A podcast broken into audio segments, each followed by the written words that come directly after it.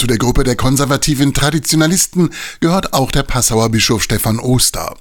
Die Forderung, dass auch Frauen in der katholischen Kirche zu Priesterinnen geweiht werden können, lehnt er entschieden ab. Denn der Priester handelt, wie unsere große Überlieferung sagt, in persona Christi. Wäre es möglich, dass in diesem Verständnis eine Frau in der Messe sagt, das ist mein Leib für euch? Ich persönlich glaube nicht. Auf der anderen Seite stehen fortschrittliche Bischöfe wie der Osnabrücker Bischof Franz Josef Bode, der sich vorstellen kann, dass Frauen zu Diakoninnen geweiht werden. Für Bischof Oster sind das unterschiedliche Positionen, die inzwischen kaum mehr versöhnbar sind.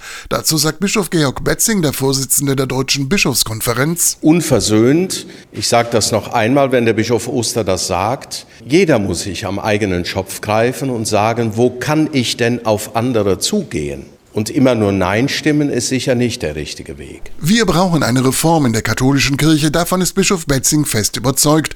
Und die katholische Lehre darf nicht jeden Versuch, einen Schritt nach vorne zu gehen, sofort wieder blockieren.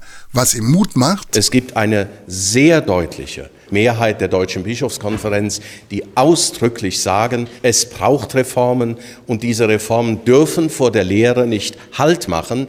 Wir wollen versuchen, da wirklich noch einmal Neuansätze zu wagen. Dennoch, Tatsache bleibt, dass der Vatikan Erneuerungsversuche in der katholischen Kirche äußerst kritisch sieht.